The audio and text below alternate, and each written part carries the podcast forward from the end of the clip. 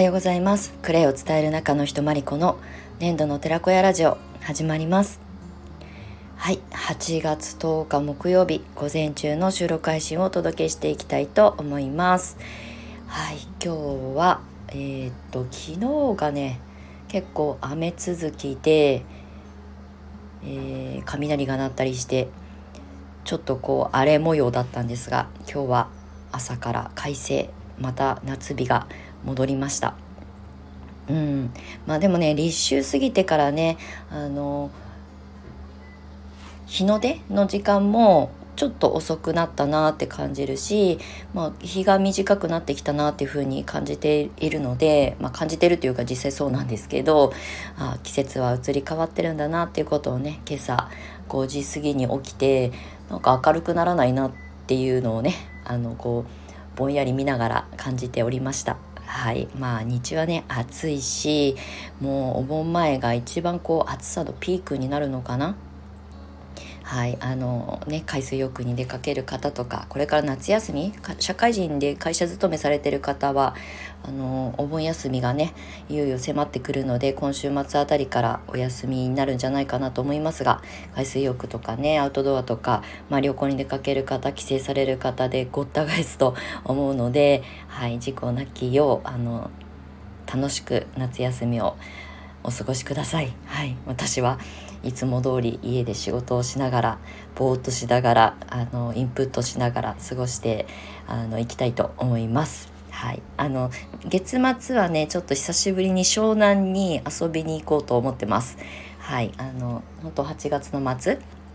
にあの2泊3日でまあ本当にただ遊びに行くだけなので一切仕事は絡んでないんですけどあのいつかまた遊びに行こうってねあの早々に U ターンしてから早々に思ってたんですけどなかなかねそれがあの、えーと、決めきれずまああの実家のね引っ越しなんかもあったりとかしてずっとなかなかバタバタしてたんですよね。でまああの私の成果、まあ、生まれ育ったところのお家もね無事売却が決まって全てのあの締結事務手続きみたいなものをねあの全て終えてはっっていうあのほっと一息をついたところなのでよし遊びに行こうっていう感じでこの月末に8月末にね湘南に本当に8ヶ月ぶりにあの帰るみたいな感じでね遊びに行こうと思ってます。あの湘南に移住したのが2015年の夏だったので本当えっ、ー、と丸8年ぐらいなるんですよね7年丸7年か8年前になるんですけどその当時住んでいたあの江ノ島駅の近くにね結構5年ぐらい住んでたんですよ。でその後鎌倉市内に引っ越しをしてすぐあの U ターンしたんですけど、まあ、その当時あの江ノ島駅の近くに住んでいた時によく通っていたねワインナチュラルワインのナチュラルワインのバーがあってそこの上の階がねゲストハウス、まあ、宿泊施設になっていてもうそこのオーナーさんにはねもうなんか家族のようにこう接してもらってまあ年の離れた妹みたいな感じでね可愛がってもらってたんですけど今回もそこにお世話になって1泊。であとはあのクレイカフェメンバーでもある、えーと、うちの卒業生の、えー、女の子と、まあ、合流してね花火大会とか行けたらいいねっていう感じなので、まあ、また1泊彼女のお家に泊めてもらったりとか、まあ、結局飲んで花火見て遊んで帰ってくるだけなんですけどちょっと久しぶりにあの地元を離れてお出かけするので楽しみですっていうのが私のあの夏休みの予定です。はい、皆さんはどんな夏休みの予定を立てていらっしゃるかあのよかったらコメント欄に書いてくださると嬉しいです。はいということで、えー、今日の本題に入りたいと思います。えっと、まあ、お知らせはクレイカフェプログラムの、あの、アンバサダー、ディレクターの募集と、えっと、アンバサダー、トライアルプランの募集を今月末までしてますっていうことをねあの概要欄の方に貼らせていただきますのでそちらをご覧いただけたら嬉しく思います。はい、で本題なんですけれどもあの私が組織を作らない理由みたいなことをねお話ししようかなと思うんですけれどもあのクレイカフェプログラムってコミュニティなんですよね。でそれって旗から見るとなんかこう組織みたいな感じに見えるかもしれないんですが私は基本的に群れるのが得意ではないし、えー、っとトップダウンみたいなこう関係性があまり好ましいと思っていないタイプなんですね。でこれはなんで今私がそういう感覚を持ってるのかっていうことをね遡ってみたんですよ。で始まりはうんまあ私の記憶の中の自分の中での群れるのが苦手っていうのも小学生ぐらいの時から始まってたのかもしれないなっていうふうに思ったんですね。であのまあ小学校、まあ、低学年とか中学年の時とかっていうのは、うん、まああんまり記憶に残ってないんですけど高学年ぐらいになってくるとやっぱりこうみんなそれぞれ自分の好きなものとかあの興味があることとかなんか誰々君が好きとかって恋愛とかね、まあ、初恋みたいなものとかがこううごめき合うあの年齢になってくると思うんですけどあの、まあ、その当時、まあ、私が小学校高学年ってもう何十年も前になっちゃうんですけどみんながねアイドルが好きとか少女漫画が好きっていうそういうちっちゃいコミュニティがねあの教室の中でも生まれていき、まあ、誰々さんの、まあ、こうグループみたいな女の子は特にグループって組みやすいと思うんですけど、まあ、その中で目立つ女の子がいたりとかねなんかこうやっぱりこう人のこう興味を引くようなあのパフォーマンスをする男の子がいたりとかっていうのでなんかこう小さい組織みたいなものが生まれ始めるんですけどでも私はあまりそこのどこのコミュニティにも属さずまあなんか、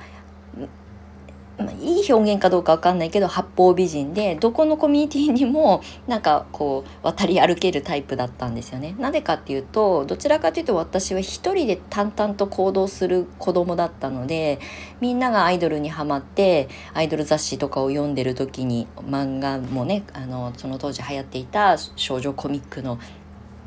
あの漫画のこうね読み回しとかでみんなでワイワイしてる時に私は一人で図書室であの文庫本とか推理小説とか読んでる、まあ、あの女の子だったのであんまりねこういつも誰かと一緒につるむっていうことをしてなかったなって思うんですよね。でまあそれもちょっと変わってり物なのか協調性がないって言ったらそうかもしれないしただなんかそこにいないと自分の存在意義を感じられないようななんかそういうあり方ではないものを選択してたなっていうふうに思います。でそれがね成長して中学生になって、まあ、中学校に入ると今度は部活みたいなねコミュニティ組織ができるわけですよね。で部活には必ず入らなきゃいけないっていうまあえー、校則っていうかね学校のルールがあったので、まあ、運動ができない私は吹奏楽、まあ、ピアノをずっと習っていたので、まあ、あの吹奏楽が選択肢、まあ、一択だったんですよね。であの、まあ、選ぶ楽器も何がやりたいかっていうのも基本的になくて、まあ、吹奏楽に入ってできる楽器をやればいいやと思っていたらピアノの先生お世話になっていたピアノの先生が音大の時にフルートを専攻していてフルートだったら貸してあげるよって言ってくれたのであのどこのパートにもあの目移りすることなくもう第1希望も第2希望も第3希望も全部フルートだったんですよね。なのであの見学に行ってすぐフルートを選択して、まあ、フルートパートに属してで、まあ、やっぱりこうチームでねあの練習をするので先輩がいて、まあ、同級生がいてでまあ下級生だった時っていうのはとにかくその吹くことをねマスターしなきゃいけないし、うんまあ、先輩たちのお世話をしなきゃいけない 結構ね大会系なんですよ、うん、あの吹奏楽ってその当時はね。なので先輩たちの楽譜とか譜面台とかをもうとにかくこう準備をしてあの先輩たちが基本花形なのでそこをサポートするっていうことをやっていたので、まあ、1年生とか2年生のうちはね基本的にはそのコミュニティっていうか組織の中で、まあ、こう裏方役をやっているので、まあ、同級生たちと一緒に力を合わせてそういうことをしてたんですけど、まあ、3年生ぐらいになってくるともう今度は自分がこう表舞台に立つ旋律を吹くようなあのポジションをね担うことになっていく中で、まあ、あのパートリーダーとかがねこう結局受け継がれてきて次のせあのえー、学年では誰々さんやってねっていう風にまあ指名を受けるんですけど私本当にリーダータイプではないのであの全然こうパートリーダーみたいなものにこう選抜されることに興味がなかった。そう。どちらかというとその技術を認められてあの一軍に選ばれるっていうことの方が興味があったのでもう自分の結果さえ出ればいいと思っていたのでやっぱりコミュニティに向いてなかったんですよねその組織的なコミュニティには向いてなかった。まあ、興味がなかったって言った方が正しいかもしれないんですけど、まあ、そういうあの10代を過ごしてきて、まあ、高校入ってもうんと専門学校に行っても社会に出ても結局ベースは変わらなくてなんかこう一つの場所にずっととどまっているのも得意じゃないしあと同じ人とずっと一緒にいて慣れ合うこともあまりこう好まないしまああの会社の中にいても同僚たちとばっかりこう仕事の後飲みに行ったりとかっていうことも、まあ、避けていた。うん、なんかあんまり面白いと思ってなかったからだと思うんですけどあの会社が終わった後は全然ねあの自分がいいなと思う楽しいなと思う、まあ、酒場に出向いてね昔はそれこそいつも飲み歩いてたんですけどそこで新しく出会う人たちとのコミュニケーションが一番楽しかったしでそこで出会った人たちがこうつながって何か新しいことが生まれたりとかっていう経験をしてきているのでなんかね基本的に私はこう囲われた組織の中にずっと居続けることが得意じゃないしってことは組織を作るのも好きじゃないんですよね。なんかこうクレイセラピストとして独立して個人事業主になって、まあ、しばらく経った頃にあの私のストレングスファインダー的な強みがあの、まあ、未来志向っていうのがあったりとか、まあ、一応社会性もあるんですけど、まあ、あの共感人との共感性とかもね高い方だったっていう結果があるんですが、まあ、それを見てくれて読み解いてくれた友人がマリコさんはその、まあ、例えばビジネスのの中で、まあ、クレイセラピーっていうふうに置いてか重きを置いて考えてるので、まあ、教会みたいなものを作って組織作った方がいいんじゃないって言ってくれたことがあったんですよ。そうかまあ自分が今お世話になってる教会も別に嫌いなわけじゃないけれども自分で作るのもありなのかって思ったんですよね。一瞬よぎったんだけどでもまあ、責任が生じてくるし自分の自由度が下がるんじゃないかなっていうふうに思ったし私一人の選択だけで全てが動かせなくなっていくのはすごく、うん、会社辞めてせっかく自由になったのにまたそういうところに縛られるのは嫌だなっていうのがあって、まあ、結局私は今も、まあ、あの独立して10年個人事業主でもう一匹狼みたいな感じでね活動してるんですけど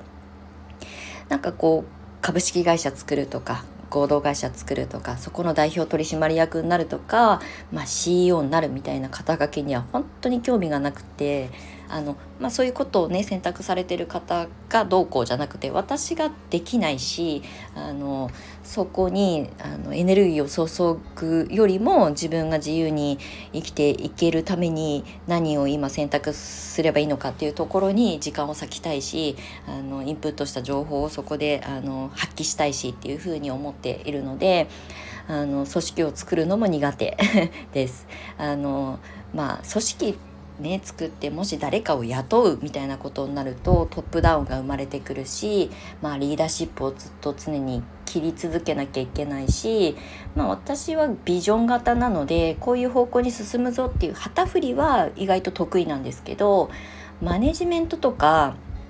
うんとなんだろうこう裏方って言ってもサポートアドバイザーとしてのサポートは好きなんですけど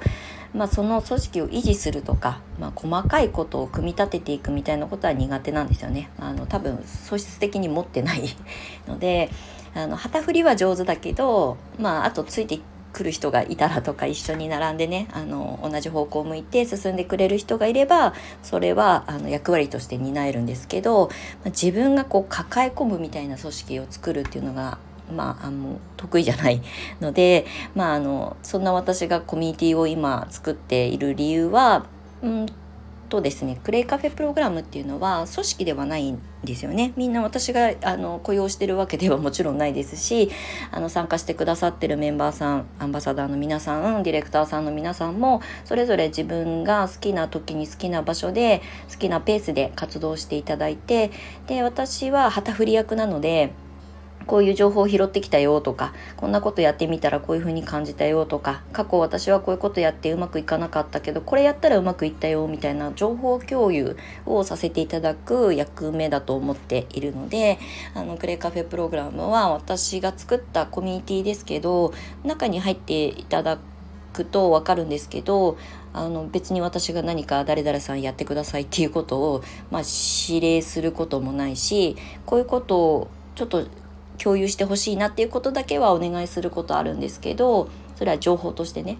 っていうことだけはやってますけど基本的にはみんながそれぞれ自分の好きなことを叶えられる場所にしたいなと思って始めています。だから結構放任主義なんですよ。まああの時には厳しいこともアドバイスとして言わせていただくこともあります。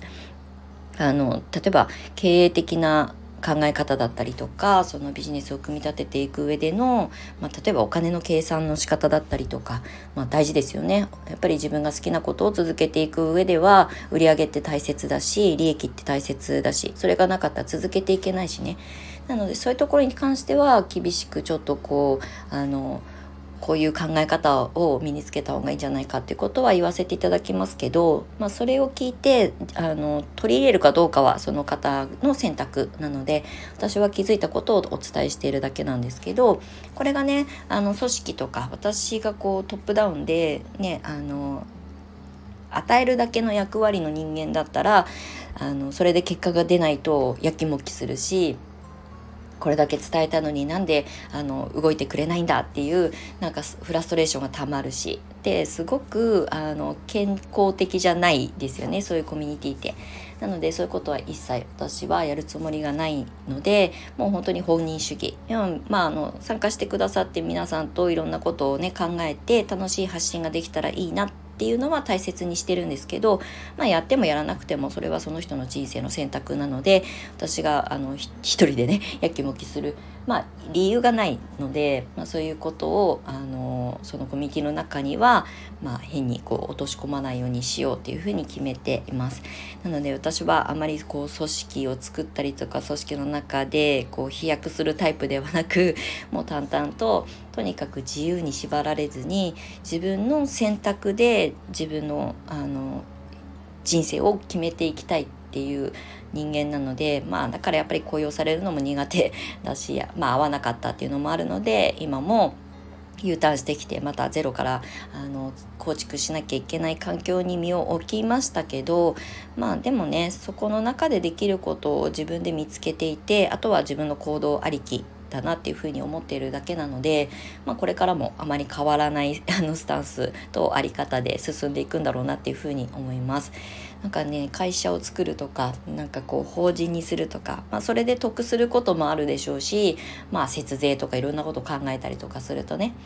だけど、まあ、それよりも私は自由度を優先するっていうのが私の一番の土台になってるかなと思います。はい、なのでクレイカフェコミュニティあプログラムのコミュニティっていうのは、まあ、組織のように見えるんですけどあくまでも私は旗振り役であって皆さんがあの自由に自己発信ができるとか誰かに困った時に手貸してって言える環境であればいいかなと思っています。私もクレイカフェプログラムの一員だと思っているし、まあ、もちろん一員なんですけどそういうあのポジションでいたいし、うん、私がとにかく好きなことを叶えるために作り上げたのがクレイカフェだったりもするので、まあ、そのスタンスは何一つ変わっていかないだろうなっていうふうに思っております。なのであのコミュニティってなんかこうリーダーとしてねあの君臨する人がいてそこについていくってイメージを持たれてる方も、まあ、少なくないかもしれないんですが、まあ、それはコミュニティそれぞれの色があってそういう場所もあると思うんですけどクレイカフェに関しては私が放任主義者だっていうこととあの自分自身が縛られたくないっていうのと、まあ、こう変に責任を背負ってしまうことがすごく自分の自由度を下げるっていうことも自分で分かっていて、まあ、講師をずっとやり続けてきた中で生徒さんたちのねあのえー、資格取得をねもうとにかく絶対的にあの責任を負わなきゃいけないと思ってやってきた教室業を経験したからこそあの今はあのちょっと肩の荷を下ろしつつね本当に自分があの居心地のいい場所とかあの自分がやりたいことを叶えられる場所として、まあ、作ったのがコミュニティだったので、まあね、そういう、まあ、スタンスにあの共感いただける方は是非あのグレイカフェプログラムの方にもあの覗きに来ていただいてできればあのよかったらご参加いただけたら嬉しく思います。はい、ということで、ちょっと今日もあの長くなりますぎましたけど、えっ、ー、と、まあ、組織を作ることが苦手な私が作ったコミュニティについてのお話をさせていただきました。はい、ということで、まあ、クレイカフェプログラム、まあ、なんかこう、新しいことまたやりたいなって考えながら、あの、トライアンドエラーを繰り返しながら、あの、ちょっとずつね、こう、膨らましていきたいなというふうに思っておりますので、是非あの、もしご気軽にあのご質問とかあればあの DM などいただけたらと思います。はい、ということで、えー、今日も最後まで長い収録にお付き合いいただきましてありがとうございました。また次回の収録配信でお目にかかりましょう。えー、年度の寺岡山理子でした。またね